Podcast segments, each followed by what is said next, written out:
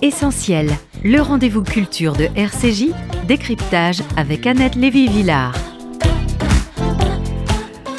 Bonjour Michael Prazan, Euh, merci d'être aujourd'hui dans ce studio et j'ai pensé à vous cette semaine parce que deux actualités se télescopent qui n'ont rien à voir mais tout de même des sujets sur lesquels vous avez fait un travail remarquable d'écrivain, de documentariste, d'historien. D'abord le film Le procès de Goldman. On dit procès de Goldman, procès de Pierre Goldman, le procès de Goldman je crois. Je crois que c'est le procès Goldman, ouais. Oui. Qui vient de sortir. Vous avez participé? Oui, au début, euh, j'ai fourni la documentation, j'ai présenté un certain nombre euh, d'acteurs euh, à Cédric Kahn euh, et à mon ami qui a, qui, Nathalie Herzberg qui a écrit le scénario, que je connais maintenant depuis, depuis longtemps, et notamment euh, Georges avant, euh, avant son décès. Alors, donc, il y a la sortie du film de Cédric Kahn, qui a remis à la une ce personnage, on peut dire quand même flamboyant, des années 60-70, qui avait incarné pour toute une génération l'idéal révolutionnaire, communiste, gauchiste, guerriero, puis gangster, et même plus tard accusé de meurtre. Il a été condamné puis innocenté, finalement assassiné en 1979 avec des questions qui restaient en suspens. Innocent ou coupable du meurtre des deux pharmaciennes du boulevard Richard Lenoir au cours d'un braquage. Et il a été assassiné, donc qui a voulu le tuer, qui l'a tué? Toutes ces questions euh, sont restées en suspens et se sont remis à, à jour, si j'ose dire, avec la sortie du film. Et comme l'a dit un jour son demi-frère, l'idole des Français, la personnalité la plus aimée euh, des Français, Jean-Jacques Goldman. Il n'a jamais parlé de son demi-frère, mais il a dit une phrase au cours d'une interview. Pierre, c'est un mystère. En rime. Michael Prazan, vous avez, en 2004, décidé de refaire l'enquête sur Pierre Goldman. Et quand votre livre paraît en 2005, Pierre Goldman, le frère de l'ombre, aux éditions du Seuil, vous avez 35 ans, l'âge de Goldman quand il meurt criblé de balles en bas de chez lui à la poterne des Peupliers, dans le 13e. Votre livre est ce que j'ai lu de plus complet. Je l'avais pas lu à la sortie en 2005, j'étais pas en France. Et franchement, j'ai trouvé que vous avez réussi à interviewer la plupart des acteurs importants dans cette histoire, qui sont la plupart aujourd'hui morts, ils ont disparu, mais à l'époque, ils n'étaient pas. Et en fait, ça répond à beaucoup de questions. Même si vous en défendez, vous dites, j'ai pas répondu vraiment aux questions, vous répondez à pas mal de questions. Et donc, je voulais qu'on on parle avec vous de, cette enquête formidable.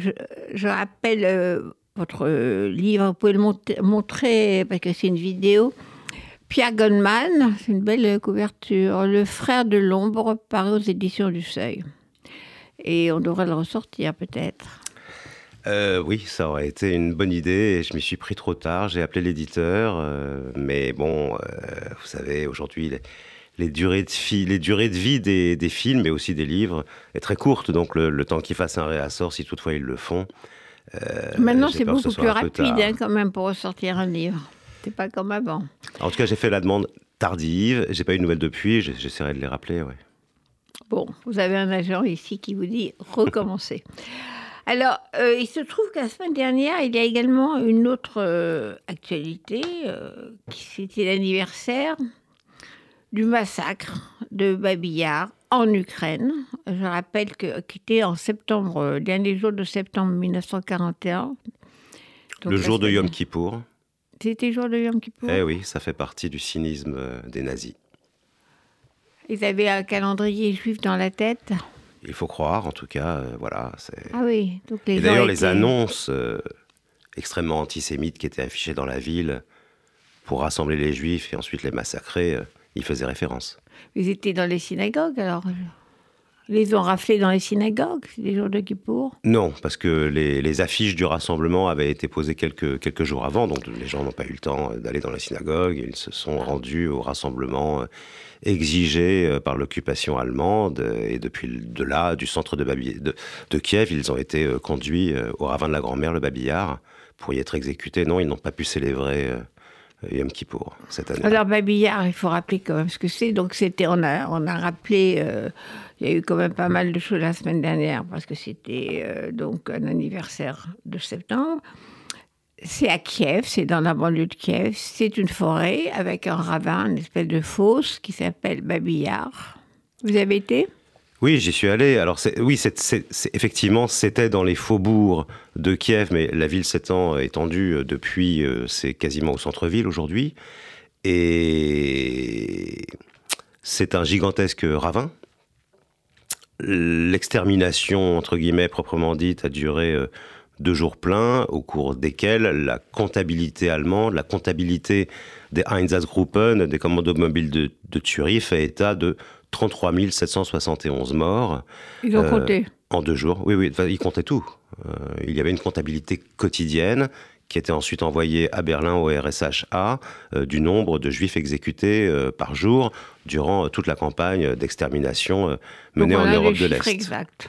Donc c'est la comptabilité. Est-ce que c'est le chiffre exact? En tout cas, elle est précise, semble-t-il, à l'unité près. 33 771 personnes.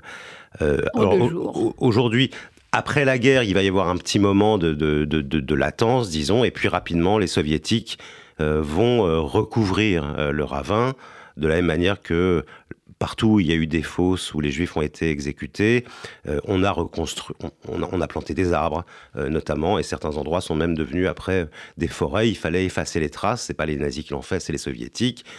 Non, pas forcément pour de mauvaises raisons. Il fallait que la vie continue. et donc le, le, ravin rapidement après la guerre a été a été comblé avec tous les morts à l'intérieur. et puis aujourd'hui, c'est devenu un jardin public où les gens à l'heure euh, du déjeuner, les employés de bureau euh, euh, vont déjeuner d'un sandwich ou d'un plat à emporter. Et il y a un monument maintenant? Il y a plusieurs monuments, et d'ailleurs les monuments ont prêté le flanc très souvent à un certain nombre de critiques.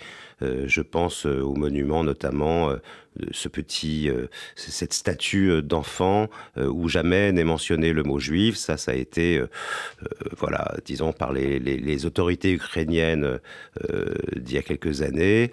donc on avait quand même critiqué le fait que. Et puis, il y a des monuments qui ont été posés par euh, euh, les associations juives internationales qui, elles, sont euh, sans ambiguïté. Alors pourquoi on en parle D'abord parce qu'effectivement, on en a reparlé pour l'anniversaire de septembre 41 que c'est quand même le début du génocide, c'est-à-dire les, les Allemands arrivent en premier par l'Ukraine, et euh, pour la première fois procède à l'anéantissement d'une population entière d'un endroit. En l'occurrence, c'est 33 000 euh, quelques habitants euh, de Kiev. 771. Je vous coupe, Annette, c'est pas le début du génocide. On est en plein cœur du génocide. Le génocide a commencé en réalité. Alors, il faut bien comprendre qu'on n'est pas encore dans la phase des camps d'extermination, des chambres à gaz. on n'a pas encore inventé les chambres à gaz. Voilà, ce sont on est en 41. on expérimente, on, on va profiter de l'extermination des Juifs sur le front de l'Est pour expérimenter toutes sortes de procédés de mise à mort.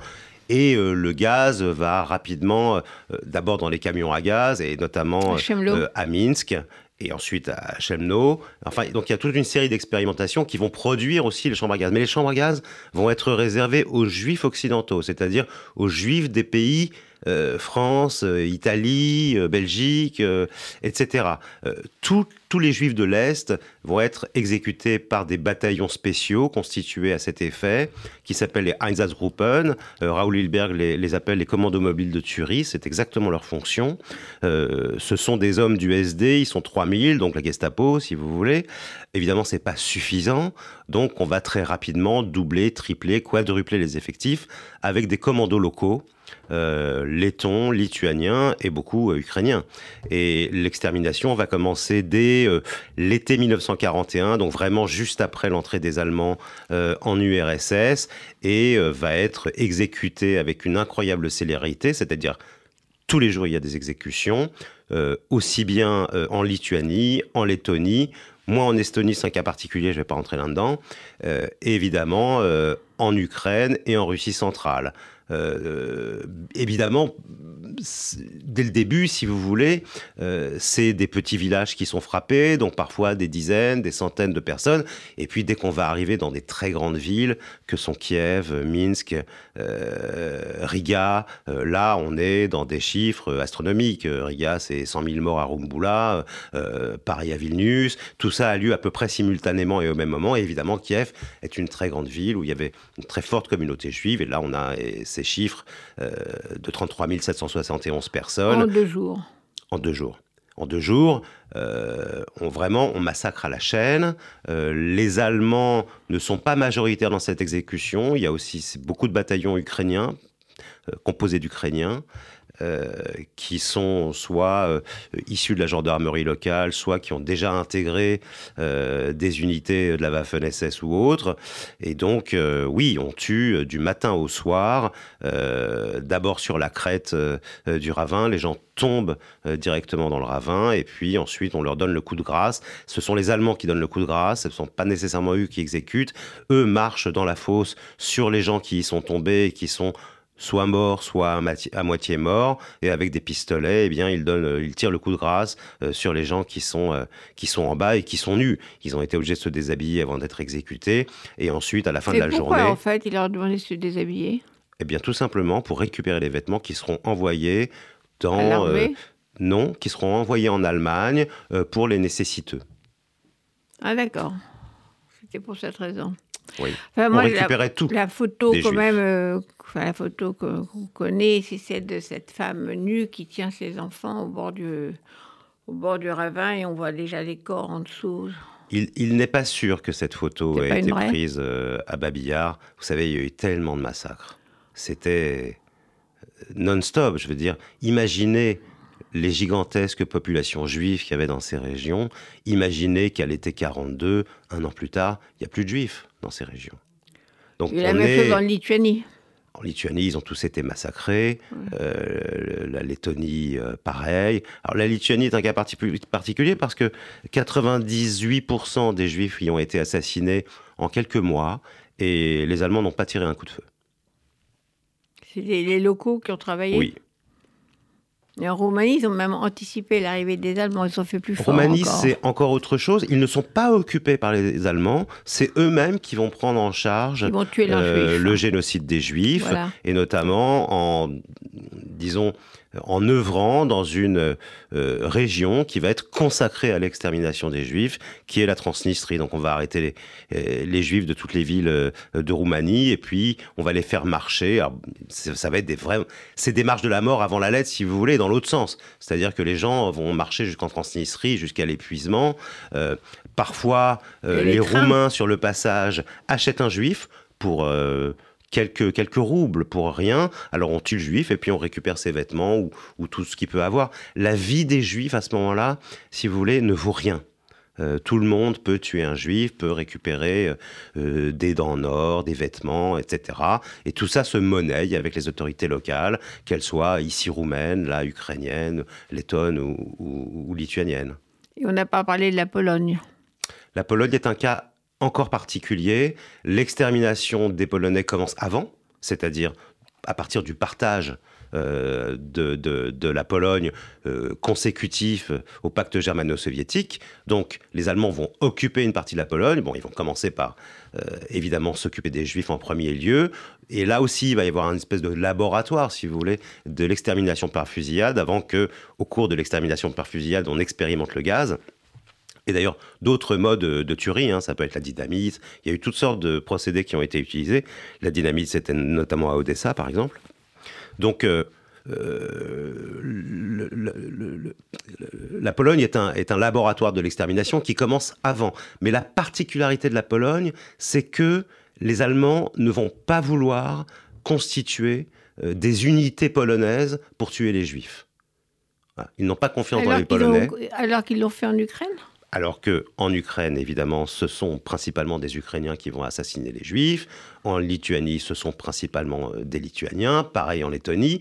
Le cas particulier est celui de la Biélorussie, parce que les, Biélorusses n'ont jamais accepter l'occupation allemande et vont créer des groupes de résistance qui vont vraiment saper euh, l'autorité et le moral des Allemands sur place. Ce qui fait que les Allemands ne seront pas en capacité de constituer euh, des unités de tuerie locales en Biélorussie. Et vont faire venir des, Lituaniens, des Lettons et des Ukrainiens pour le faire en Biélorussie parce qu'ils ne pouvaient pas y arriver sur place.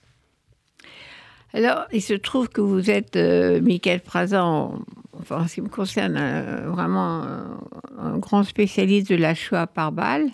Vous avez fait ces grands documentaires de trois heures, je crois, les Einsatzgruppen, sur justement ces commandos mobiles qui tuaient les gens, les juifs évidemment, par balle.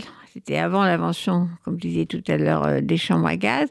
Et d'ailleurs, je me souviens, je vous ai fait venir à la Cinémathèque de Jérusalem pour présenter euh, votre documentaire quand j'étais euh, au conseil culturel à l'ambassade de France. Et je me suis rendu compte que les Israéliens, ça les intéressait absolument pas. Ils en avaient marre qu'on leur parle de l'Holocauste et de la Shoah et tout ça. C'était, pour moi, c'était une découverte. C'était, euh, c'était un documentaire complètement exceptionnel. D'ailleurs, vous avez eu beaucoup de prix, etc. Sur la Shoah par balle. Mais les Israéliens avaient l'overdose complète à cette époque-là. C'est, revenu un petit peu. Euh, donc, euh, je parle, on parle de ça, et vous avez, finalement, vous êtes lancé dans ce projet sur euh, la Shoah par balle, après avoir fait un livre et un film sur l'affaire Pierre Goldman. Alors, moi, je pense qu'il y a évidemment quelque part un lien dans votre tête qui s'est déclenché, mais expliquez-moi cette espèce de chronologie. D'abord, vous vous lancez dans l'enquête sur Goldman. Alors, il y a un lien, j'ai envie de dire que le lien, c'est un peu moi, parce que euh, ce qu'il y a chez Goldman euh, de commun avec moi, c'est. Euh, ça pourrait être résumé au, très beau titre de son livre, hein, Souvenirs obscurs d'un juif polonais né en France. Lui comme moi, au fond, nous sommes des juifs polonais né en France. Dont la famille, votre famille, vos grands-parents ont été aussi euh, tués. Euh. Ma famille a été particulièrement frappée euh, durant la Shoah. Alors évidemment, toute la famille paternelle ou presque, à commencer par mes grands-parents, c'était des très grandes familles. Et donc ceux qui sont venus en France, c'est-à-dire mes grands-parents paternels, ont été arrêtés lors d'ailleurs des premières rafles des juifs étrangers à Paris et puis renvoyés la fameuse rafle du billet vert. Alors ça, c'était mon, mon grand-père, oui, la, rafle du billet vert du 14 mai 1941. Une des premières rafles. Et puis ma, ma grand-mère un, peu après, dans ces petites rafles qu'on a oubliées, euh, qui étaient des rafles par arrondissement. Euh, et puis ils ont été envoyés à Auschwitz, où ils sont morts à Auschwitz. Et puis la partie qui était, qui était restée en Pologne, dans les Stettel, eux euh, sont morts très certainement sous les balles des, des Einsatzgruppen, mais j'en sais rien, je ne sais même pas qui ils sont. Et du côté de la famille de ma mère, qui est, c'est alors une génération d'avant. Ils étaient arrivés en France. C'était non pas mes grands-parents du côté de ma mère, mais mes arrière-grands-parents. Et, euh, et, là aussi, ils ont, été, euh, ils ont été durement frappés aussi par la Shoah, même si mes grands-parents maternels, qui étaient déjà nés en France, euh, ont pu survivre. C'était plus facile que d'être un juif de nationalité Avec un accent. Oui. Alors, donc vous avez commencé par vous, vous jeter dans l'enquête sur Pierre Goldman. Pourquoi? Alors, pour plusieurs raisons. Euh, en fait, quand je commence le, travail sur, cette enquête, qui a été longue, difficile et qui m'a valu quelques ennuis, euh, quand, je travaille, quand je commence cette enquête, je sors d'une autre enquête sur un groupe terroriste que beaucoup de gens ont oublié, mais qui va vous parler, Annette, parce que c'est votre génération. C'est l'armée rouge japonaise, qui a été un peu euh, l'un des modèles de lutte euh, de certains euh, extrémistes 68 arts en France. Admiré par ma génération. Était très admiré, et c'est l'une des raisons, et on, et on y vient, pour laquelle Pierre Goldman s'est lancé dans le karaté, par exemple. Ah, c'est pour ça. Il faisait du karaté, il y avait cette mode à l'époque euh, où on voulait un peu imiter euh, euh, les façons de faire et les luttes de ces Japonais, sauf que le mouvement se termine beaucoup plus mal que celui du mai 68 français, et il y a, disons, des irréductibles qui veulent faire, pour certains, la révolution au Japon, pour d'autres, la révolution mondiale, qui est voilà le grand imaginaire, le grand idéal à atteindre de l'époque, qu'on a un peu oublié aussi aujourd'hui, et, et c'est là où ça devient intéressant. Euh, une partie de ce groupe, qui va s'appeler l'armée rouge japonaise, part dans les camps euh, du FPLP au Liban et ils vont faire le premier attentat suicide de l'histoire de l'après-guerre mondiale, en mai 1972 à l'aéroport de Lod. Alors c'est pas encore des attentats suicides à la bombe, c'est à la Kalachnikov, mais enfin, les consignes, c'est qu'ils doivent se tirer la dernière balle. Et en Israël. Voilà en Israël. Donc c'est euh, un attentat euh, qu'on qualifierait euh, selon les obédiences de chacun d'antisionistes et d'autres d'antisémites, sauf que la plupart des victimes en réalité ce sont des pèlerins portoricains qui étaient là pour la Pâque. Bon, ça c'est un détail, mais, euh, mais on voit bien comment finalement ces gens vont basculer sans rien savoir d'Israël ni même des Juifs euh, dans, euh, disons, le terrorisme le plus aveugle, le plus brutal, et sur fond évidemment de lutte des Palestiniens et d'une forme d'antisémitisme qu'ils ont gardé pour ceux qui ont survécu et qui, qui, qui sont encore en vie. Parenthèse étant faite, en sortant de cette enquête, qui a donné lieu aussi pour moi à un, premier livre et ensuite un, documentaire qui avait été diffusé euh, sur Arte, euh, je voulais rester dans cette époque que, j'aimais, qui me fascinait à l'époque, euh, la vôtre, Annette. Et, et je me suis demandé quel serait l'équivalent de ce genre de dérive en France.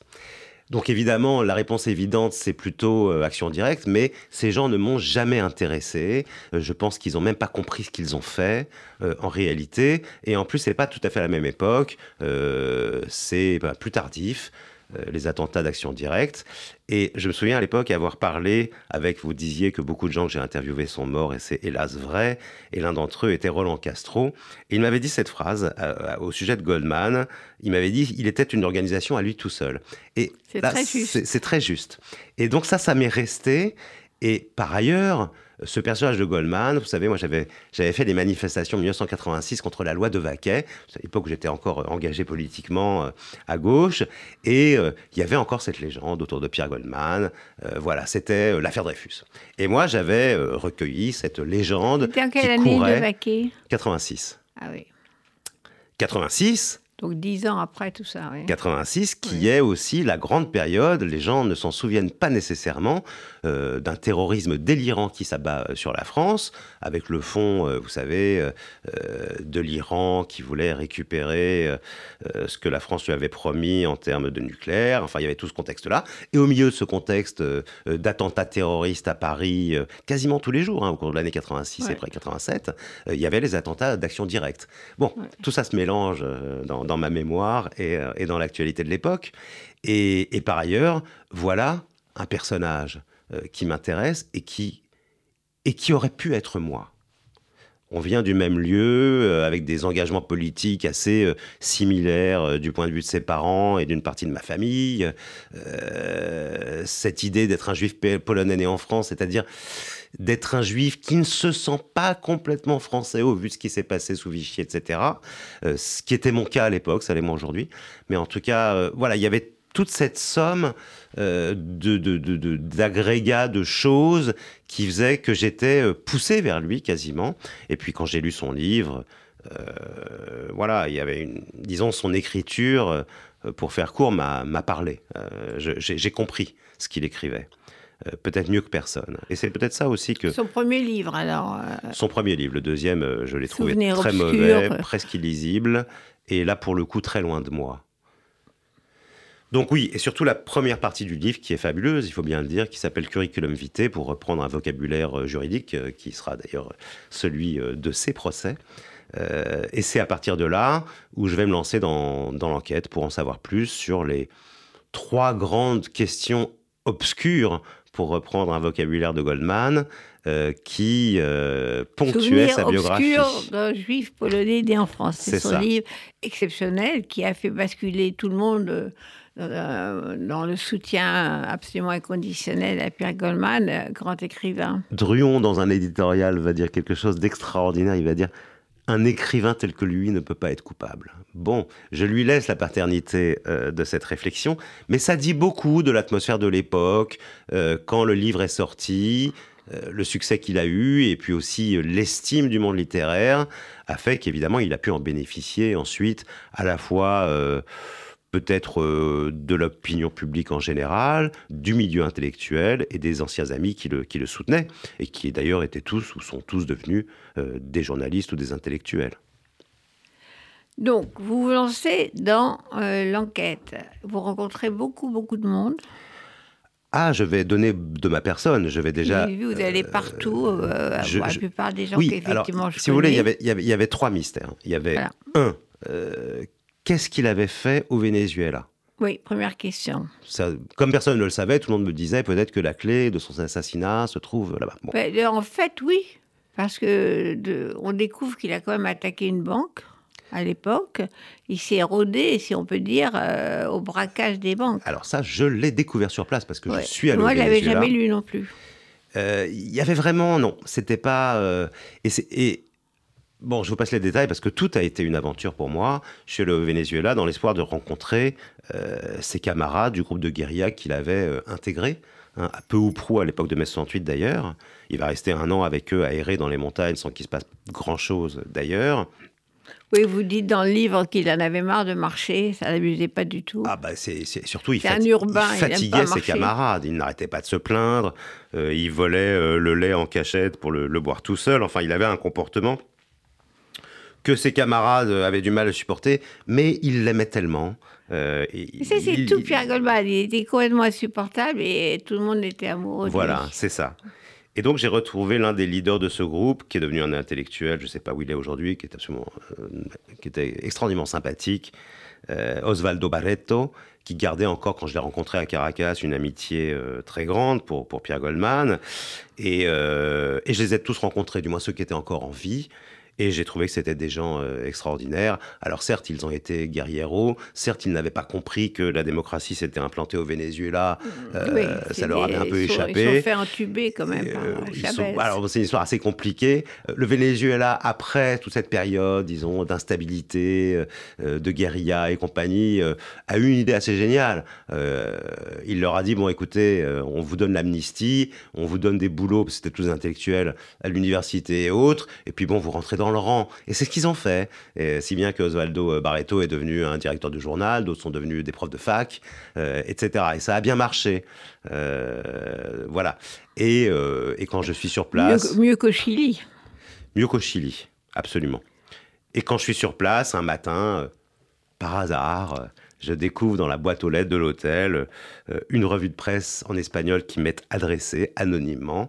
Et là, je découvre toute la presse relative au fameux tout. Il y avait braquage. vraiment toute la, toute la doc. Voilà, au- toute la doc Voilà. à propos de ce Donc il y avait braquage. cette histoire euh, d'attaque contre une banque. Ça a été l'attaque de banque la plus rentable de l'année 1969 dans le monde. dans le Et monde. elle a eu lieu à Puerto La Cruz, euh, qui était un grand port euh, pétrolier euh, du Venezuela. Et ce que j'apprends euh, par la bande, c'est que en fait Goldman n'y a pas pris part directement. Il faisait le guet devant euh, devant la banque. Et ça c'est intéressant parce que ses amis guerrieros qui ont fait le coup. Alors, vous savez, on est encore dans le prétexte un peu révolutionnaire. Euh, c'est pour euh, euh, les attaques de banque, c'est pas pour notre profit personnel c'est pour financer la révolution.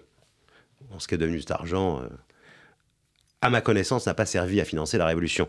Toujours est-il que, et c'est ça qui est intéressant, ses, ses amis guerrieros n'ont pas voulu confier, lui confier une arme. Ils m'ont dit on ne pouvait pas confier une arme à Pierre Goldman. Parce qu'il ne savait pas tirer? Il devenait fou quand il avait une arme entre les mains. Euh, c'est le contraire, il pouvait arriver à n'importe quoi. Alors, euh, il y a quelqu'un d'autre qui m'a dit ça que je ne citerai pas, qui m'a dit ce problème de, de Pierre Goldman, c'est les armes à feu. Il, il adorait les armes à feu. Il, Il adorait fou. les armes à Quelqu'un feu. d'autre en France m'a dit ça. Euh, dès qu'il est rentré à Paris par la suite, il allait presque tous les jours aux Champs-Élysées où il y avait une armurerie et au tir. sous-sol un champ de tir où il s'entraînait à tirer. Il était, oui, fasciné par les, par les armes à feu. Et cette fascination effrayait un peu euh, ses camarades vénézuéliens. Même qui les guerrilleros. Absolument. Qui étaient des gens raisonnables. faut pas croire que c'était des, des tueurs euh, invétérés. Donc, première partie, Venezuela. Donc, il a appris au moins où il y a eu les idées qu'on pouvait attaquer des banques. Et que Je ça pense marchait. que c'est là qu'il a effectivement la révélation, disons, euh, d'une forme de dérive dans euh, ce petit gangstérisme de proximité dans lequel il va se jeter. euh, dans ce moment euh, de flottement où il rentre à Paris, où il est très démuni, où il rentre avec une somme d'argent considérable euh, du fait de l'attaque de la banque de Puerto La Cruz, mais qu'il va dilapider en même pas une semaine. Euh, vous savez, c'est ça aussi qui était compliqué avec Pierre Goldman, c'est que c'est quelqu'un qui compartimentait énormément sa vie. Et donc, il avait plusieurs cercles. tous les gens que j'ai rencontrés m'ont dit j'étais le meilleur ami de Pierre Goldman, euh, sans savoir que telle autre personne allait me dire exactement la même chose. Et en réalité, c'était faux. Il y avait certes le cercle de l'UEC, l'Union des étudiants communistes, tout le monde connaît, les grandes figures qui y sont passées, euh, de Kouchner à Krivine, etc. Mais en fait, euh, ces vrais amis, c'était un cercle de Guadeloupéens. Et d'ailleurs, aucun du cercle de l'UEC ne connaissait euh, les Guadeloupéens. Et les vrais amis de Goldman, c'était eux.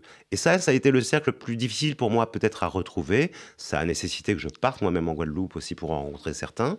Euh, puisque beaucoup sont rentrés depuis euh, en Guadeloupe. Et là, c'était vraiment euh, l'amitié la plus fusionnelle qu'il avait avec ces gens-là, et notamment avec un d'entre eux.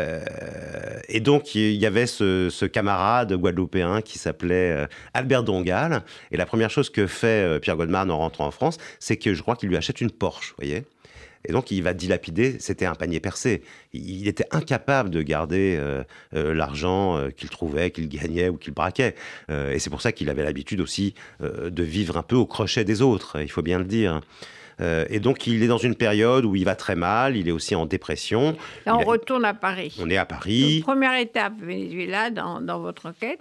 Voilà. Deuxième étape, post-68. Il y a d'autres étapes. Il y a d'autres étapes intermédiaires il y a les étapes où il va en vacances chez sa mère, qui est rentrée en Pologne, qui est une figure d'ailleurs euh, du communisme polonais euh, euh, de l'époque. Ça, c'est important aussi dans sa biographie et dans ce qu'il ressent à ce moment-là et dans sa révélation. Que, que sa mère et son père se sont séparés. Il est né en 44. Exactement. Et sa mère communiste et retourné en Pologne pensant que c'était effectivement la patrie du communisme et que ça se passerait bien. Ou Disons qu'il y a deux versions complémentaires sur le retour de sa mère en Pologne. La, première, c'est que, que je connais.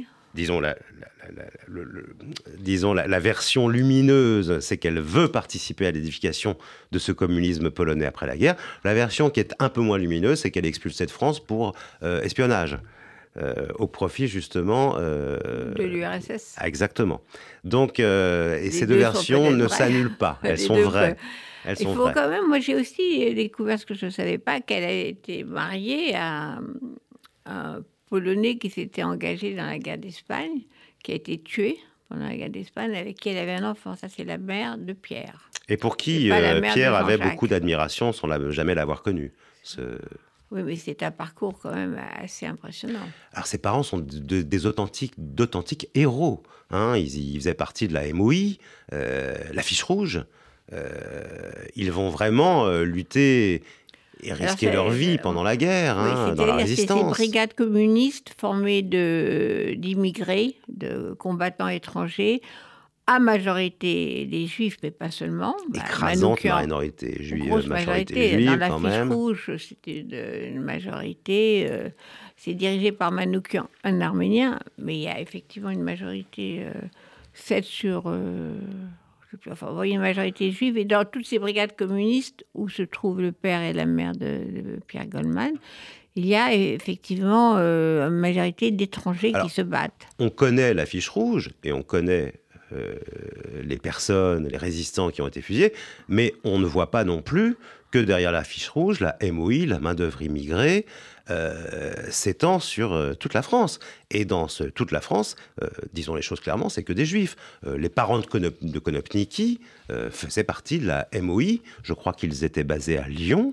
Donc voilà, la MOI, c'est pas que la fiche rouge. Euh, c'est vraiment. et, euh, il faut rappeler aussi que c'est eux qui faisaient les, gros attentats, qui ont réussi à tuer des, les généraux SS, c'était, c'était des mecs en première ligne qui faisaient sauter, euh, qui assassinaient. Donc c'était, c'était vraiment euh, les commandos de résistants efficaces. Et c'était la chair à canon du Parti communiste résistant de l'époque.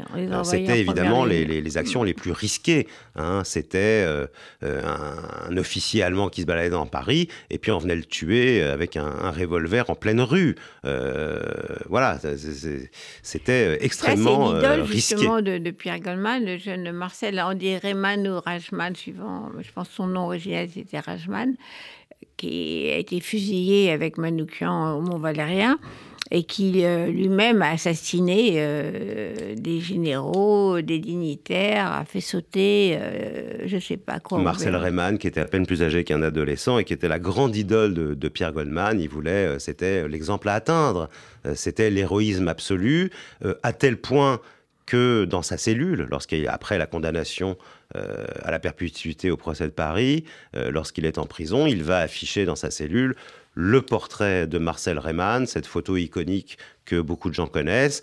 Et pour la petite histoire, euh, lorsque Georges Kielman euh, obtient son acquittement à Amiens, sa seule rémunération, ce sera cette photo que lui donnera euh, Pierre Goldman. moi, je pense que pour Pierre Goldman, c'était un, cadeau très important. C'était très important pour lui. C'est quelqu'un qui n'a jamais eu d'argent, ou à chaque fois qu'il en a eu, il l'a perdu. Donc ça, c'était vraiment, oui, c'était dans son esprit, euh, presque un sacrifice qu'il faisait en donnant cette photo. C'était pas rien, et Georges le comprenait. Lui-même, euh, polonais, euh, juif polonais né en France. ça n'est pas indifférent, bien sûr. Bien sûr. donc, il revient du Venezuela. Il est zone un peu paumé. Il a raté mai 68. Il n'a pas compris mai 68. Je rappelle quand même que euh, Régis Debray et Pierre Goldman ont dit à mon ami Cohn-Bendit que mai 68 avait raté parce qu'on manquait de couilles, c'est-à-dire de flingues, qu'on avait refusé la lutte armée, c'est pour ça qu'on avait échoué. C'était ça l'état d'esprit euh, vis-à-vis de mai 68. Donc il est complètement décalé par rapport à ce qui se passe euh, chez ses anciens amis de gauche. Oui, et puis il a vécu d'autres choses, donc il n'arrive pas très bien à raccorder les wagons, si vous voulez, et puis il ne comprend pas. Il n'a pas compris mai 68 il pensait que c'était euh, une révolution euh, insurrectionnelle, armée, euh, fallait tout foutre en l'air, faire des attaquer attentats, attaquer l'État. Bon, quand il a parlé de ça à Béni Lévy, à Cohn-Bendit et à bien d'autres, ils l'ont regardé comme un fou. C'était pas, pas le propos. Euh, donc, euh, euh, il est passé à côté de mai 68, mais mai 68 est passé à côté de lui. Enfin, il y a eu une, incompréhension. ça ne l'empêche pas d'avoir quelques éclairs de lucidité lorsqu'il écrit notamment dans Souvenir obscur d'un juif polonais en France que les slogans des manifestations le révulsent. Lorsqu'il entend CRSSS, il est outré. Non, les CRS n'étaient pas des SS. donc, il voit aussi assez finement. Il a raison. Voilà, il voit assez finement à l'époque euh, les débordements, les excès de langage et d'interprétation euh, de mai 68, euh, dont on a encore aujourd'hui, d'une certaine manière, les, les remugles ou la queue de comète. Alors, mystère 1, donc Venezuela, mystère 2. Qui a tué les pharmaciennes? Du boulevard Richard Lenoir. Voilà, écoutez, il, a été, euh, il y a eu euh, deux procès. Au premier, il a été condamné euh, à perpétuité, alors que s'il y avait eu le smoking gun, c'est-à-dire vraiment la preuve absolue, il aurait été condamné à mort. Il y avait encore la peine capitale à l'époque. Donc déjà, il y a eu une ambiguïté dans mm. ce jugement. et puis, ensuite, il sera auréolé de son succès littéraire, aussi acquitté au procès d'Amiens. Donc voilà, il, est acquitté au nom de la justice, euh, il est innocent. Évidemment qu'il reste des zones d'ombre. Évidemment qu'il y a euh, des, éléments extrêmement troublants, le fait que son alibi était à quelques encablures euh, de la dite pharmacie, le fait que son oncle a pu habiter dans ce même immeuble, et puis des dénonciations de gens, c'est vrai, qui sont présentés comme des indicateurs de la police, mais enfin, dont on ne peut pas vraiment certifié euh, la grande valeur morale. Il y en a un qui était un, petit truand, l'autre un, proxénète. Bon, donc il y a eu des dénonciations et puis il y a effectivement ces éléments extrêmement troublants, les trois braquages qu'il a reconnus devant la justice, euh, une attaque d'un payeur d'allocation familiale, enfin vraiment des choses assez euh, lamentables. Hein. Euh, une autre pharmacie à la butte aux cailles parce que le chanteur Pierre Barou lui avait prêté un petit logement au-dessus de cette pharmacie. C'est vraiment des attaques de proximité, vous voyez.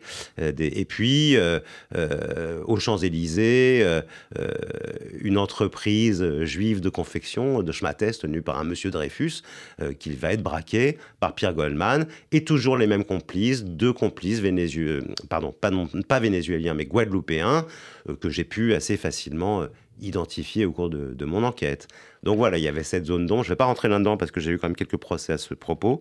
Vous avez des procès à, propos de À propos de l'affaire des pharmaciennes. Mais quel procès? De la part de, la veuve de Pierre Goldman, j'ai été euh, traité, traîné dans la boue, euh, j'ai eu euh, deux procès, pour des choses d'ailleurs que je n'ai pas dites, mais qu'elles ont cru comprendre. vous ne dites pas qu'il est coupable Dans hein mon livre. c'est pas du tout, c'est pas du tout. pas du tout, mais il faut croire qu'ils l'ont compris comme ça. le mari de, parce que Christiane Soukab Goldman s'est remariée après la mort de Pierre Goldman avec un monsieur qui s'appelle Jean-Pierre Krief, qui avait encore des billes dans Arte, qui a mené une cabale contre moi au sein d'Arte, euh, qui a répandu un certain nombre euh, de rumeurs absolument infâmes. Et donc j'ai été convoqué devant une espèce de tribunal soviétique à Arte pour me disculper des accusations qu'il faisait courir sur moi. Donc ça a été une période euh, très pénible. vraiment, on m'a traité. En ce qui concerne les attaques des autres pharmacies, il a reconnu lui-même. Oui, il l'a reconnu. Ah, ça veut dire ça suit, il n'y a pas de débat. Ah bah, il reconnaît pas seule la pharmacie du boulevard ah, Charles Noir. Il ne reconnaît pas là où effectivement les... il, y a eu, du sang, mais les autres. Euh, oui, mais et puis, euh, par exemple, l'attaque du, payeur d'allocation euh, familiale, elle a lieu après l'attaque de la pharmacie du boulevard Richard Lenoir. Donc, il, va dire à son avocat, il y a une incompatibilité. Quelqu'un qui a commis un crime pareil ne va pas ensuite, le lendemain, euh, faire euh, une attaque qu'il va ensuite reconnaître. Donc tout ça est très embrouillé. Euh, c'est pas si simple. Et s'il a été acquitté au second procès, il faut croire que, en tout cas du point de vue de la défense, euh, ça se tenait. on pouvait utiliser son argumentation. C'était assez pertinent. Il dit Je n'ai pas trouvé qui a commis le crime, qui a tué les pharmaciennes mais j'ai approuvé qu'il n'y a pas assez de preuves pour qu'on puisse accuser Pierre Gomin, ce qui n'est pas tout à fait la même chose le dossier, le dossier n'est pas assez solide pour condamner, que le bénéfice du doute bénéficie évidemment à l'accusé. Et, ça, produit une vérité judiciaire. Est-ce que la vérité judiciaire est la vérité C'est une autre question, mais ça, je, préfère ne pas en parler pour ne pas replonger dans les affres de cette période. Euh, Alors moi, ce, qui m'a, ce que j'étais étonné, parce que vous décrivez toutes ces attaques qu'il a reconnues, mettons de côté la question de le euh, boulevard Richard Lenoir et des pharmaciennes. Dans les autres, il était quand même euh, très violent. Quand même, c'était euh, c'était pas des attaques très très sympathiques. Pas du tout, pas du tout. C'est ça qui m'a étonné. le père d'allocation familiale a été vraiment tabassé. Je dirais pas à mort, mais très violemment tabassé. voilà, il l'a il a reconnu. le monsieur Dreyfus de la, de la société euh, Vogue euh, aux Champs-Élysées euh, qui faisait du schmatès, bon, bah, il a eu quand même le canon d'un flingue entre les omoplates. Hein, C'était pas facile à vivre. Alors après, au procès, il a été très gentil avec Pierre Goldman. il y avait quand même au second procès, le procès que reconstitue Cédric Kahn dans son film, il y a un, un, mouvement en faveur de Pierre Goldman général. On est voilà, l'opinion, les gens qui viennent assister au procès, jusqu'aux magistrats et au pouvoir politique, ont très envie de cet acquittement, il faut bien le dire, euh, à ce moment-là. Donc, euh, euh, Monsieur Dreyfus, qui va venir témoigner, va faire un portrait plutôt flatteur de Pierre Goldman. N'empêche que il avait eu très peur sur le moment, évidemment. Et Pierre Goldman était quelqu'un de très, comment dire, nerveux. Et lorsqu'il avait une une arme entre les mains, euh, tout pouvait arriver. Donc les, ceux qui ont été victimes de ces braquages-là euh, l'ont ressenti. Vous parlez aussi d'un client de la pharmacie qui est un ancien combattant? Alors, euh, c'est tout le problème, si vous voulez. Je ne vais pas dire qui est dans la pharmacie. On va dire qu'en fait, ils étaient deux.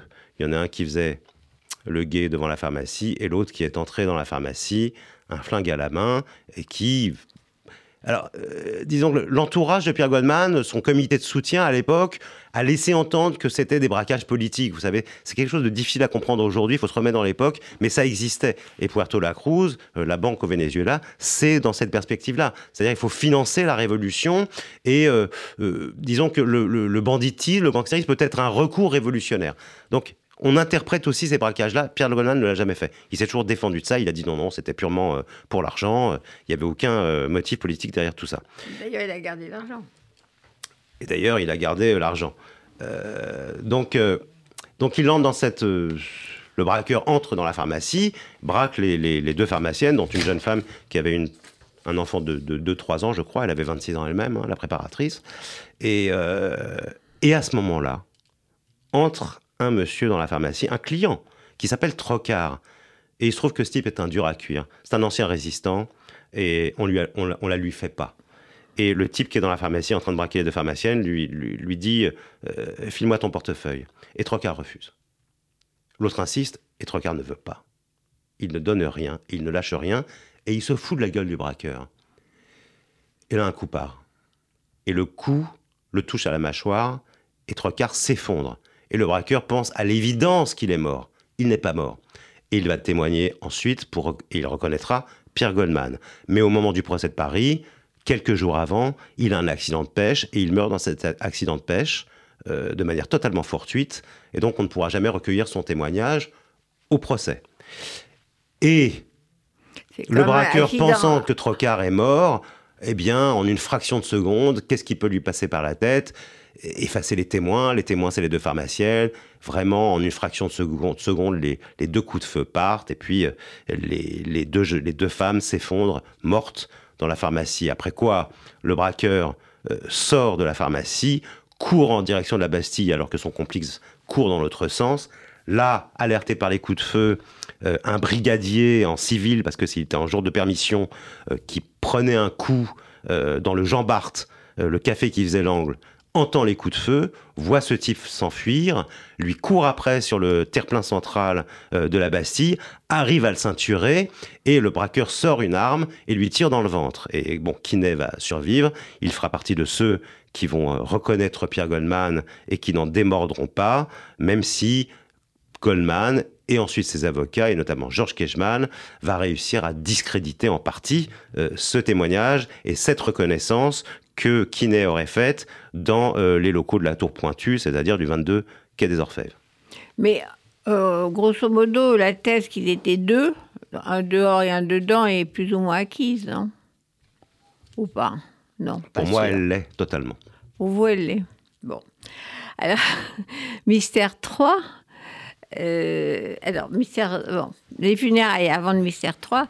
qui a tué Pierre Goldman? Qui a tué Pierre Goldman, voilà.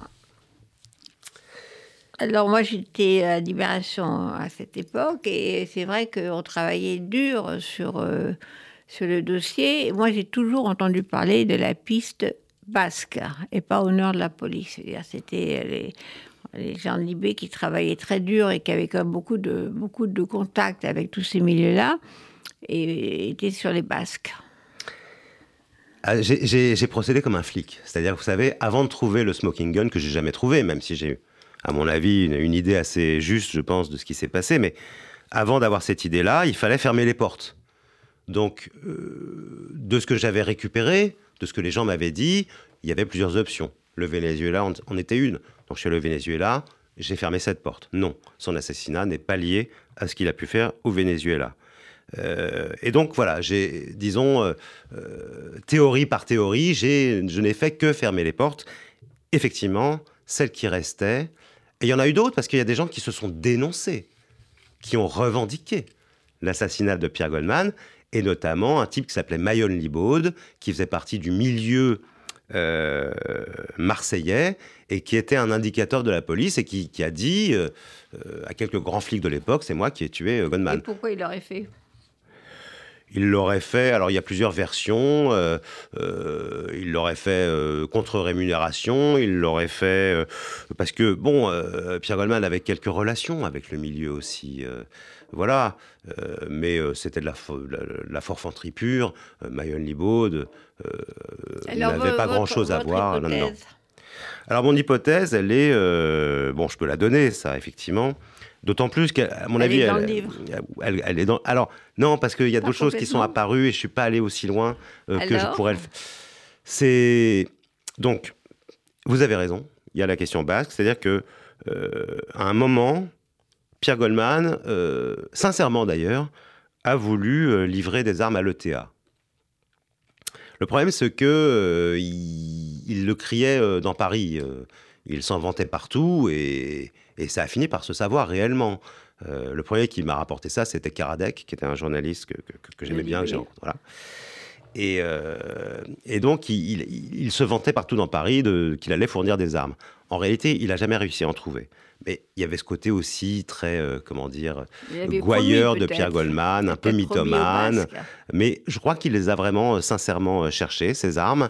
le problème, c'est qu'il s'en est confié à quelqu'un dont il croyait qu'il faisait partie de l'ETA, mais qui en réalité renseignait les services de renseignement espagnols, que tout le monde surnommait Zizi, et qui était le gérant de la brasserie Boffinger à Bastille. Euh, et à partir de là, évidemment, l'information, ce type qui est un peu un enragé, qui cherche à fournir des armes euh, à l'ETA, ça va remonter jusqu'au service euh, espagnol, qui vont constituer, vous savez, des brigades pour éliminer les gens qui, qui sont de l'ETA, y compris à l'étranger. et ça va beaucoup inquiéter les services espagnols. Et comme les services espagnols ne pouvaient pas agir sur les territoires français, ce que je crois qu'il s'est produit, c'est qu'ils ont contacté, c'est les retours d'appareils qui se font au sein des services de différents pays, les services secrets français, et euh, ils leur ont demandé de régler le problème. Sauf que, évidemment, les services français ne voulaient pas se mouiller, mais ils n'ont pas dit non. Et du coup, c'est un coup de billard à trois bandes. Ils ont réussi à contacter des barbouzes, des gens qui étaient vraiment à l'extrême droite. Et je pense que c'est vraiment le coup de génie. Parce que lorsque vous vous adressez à des gens, euh, des truands par exemple, bon, bah, ils finissent par parler. Il n'y a que les gens qui agissent par conviction qui gardent le secret. Et, euh, donc voilà, c'est dans les présent, euh, donc on a enterré vraiment avec beaucoup d'émotion Pierre Goldman en voyant dans son assassinat un règlement de compte de, la police ou de l'extrême droite ou des deux ensemble. Et apparemment, c'est encore une fois un malentendu. Euh, non, c'est une fausse piste délibérée. Euh, l'assassinat de Pierre Goldman va être revendiqué par un groupe qui s'appelle Honneur de la police. Euh, en fait, c'est un slogan qui a été fabriqué de toutes pièces par les services français pour masquer quelques barbouzeries à droite à gauche, notamment le plasticage euh, d'un dirigeant de la CGT. Euh, voilà. Et donc, opportunément, pour créer une diversion, une fausse piste, eh bien, ils vont faire revendiquer cet assassinat par ce groupuscule fictif d'extrême droite et tout le monde va s'embarquer vers la fausse piste de l'extrême droite. Euh, donc c'est de l'enfumage absolu. Alors il faut qu'on conclue. Euh, je voulais dire donc, Michael Prazan, vous avez écrit l'assassinat, enfin vous avez écrit Pierre Goldman, le frère de l'ombre, paru en 2005, suivi par un documentaire qui s'appelle L'assassinat de Pierre Goldman qui est passé sur France 3. Et ensuite, vous avez fait ce, grand documentaire en deux parties, les Einsatzgruppen, les commandos de la mort sur la Shoah par balle, qui est absolument remarquable. Et dont j'ai fait un livre aussi, qui est publié euh, au Seuil et qui est aujourd'hui en et poche. Et quand même, euh, dans cette histoire, on, est d'accord que le fil conducteur, euh, c'est quand même la mémoire de la Shoah et ce qui... Bien évidemment. Voilà. Bien évidemment. Donc, euh, pour terminer sur ce, fil conducteur, j'ai proposé de passer le, la seule chanson sur la Shoah de moderne que j'ai entendue. Euh, je ne parle pas de, euh, de Nuit et brouillard ou des choses comme ça. Je parle de Jean-Jacques Goldman, le demi-frère de Pierre, qui a fait cette chanson magnifique que tout le monde n'a pas vraiment comprise, qui s'appelle s'appelait Sarah qui en fait parle de la Shoah. Et si vous me permettez, Adèle, quand même un dernier mot pour rendre hommage à Pierre Goldman, parce qu'il a débloqué quelque chose de cette histoire-là. Euh, c'est-à-dire que avant lui, euh, on ne dit même pas qu'on est juif. Et en tout cas, la mémoire de la Shoah n'est pas une question. On parle beaucoup de la résistance, etc. Et il a joué un rôle dans, les, voilà, dans, dans le fait de, de, débloquer quelque chose de la mémoire, de libérer une parole sur ce qui s'était passé, qui était vraiment euh, quand même euh, un tabou glacifié euh, avant sa prise de parole, dans son livre et dans tout ce qu'il a fait ensuite. voilà. Donc, bon. Il fallait le dire. Oui. Merci, Michael Prazan. à bientôt.